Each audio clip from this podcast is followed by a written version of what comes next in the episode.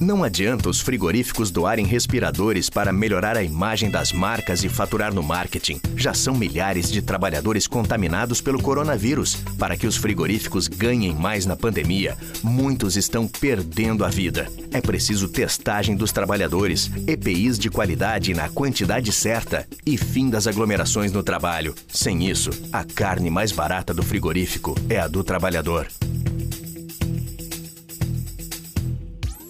Companheiro Arthur Bueno de Camargo, presidente da CNTA.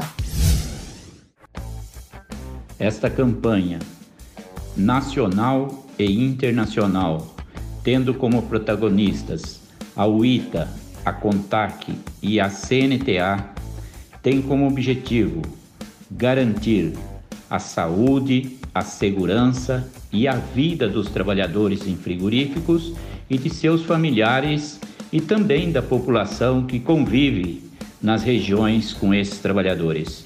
Nós estamos realmente com essa campanha baseado no tri, num tripé, que é, primeiro, botar um fim na aglomeração de trabalhadores dentro dos frigoríficos.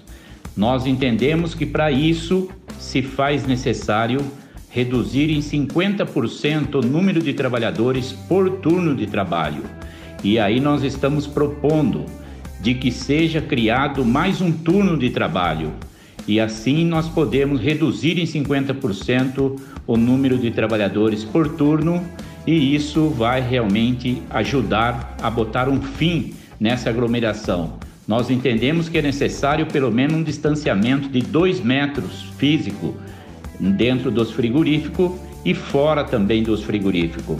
Por outro lado, também nós estamos exigindo fornecimento de todos os equipamentos de segurança, IPIs e máscara, inclusive, trocado diariamente e estamos, inclusive, apontando que tem que ser a máscara PFF2, que ela é mais segura para que os trabalhadores possam realmente estar utilizando.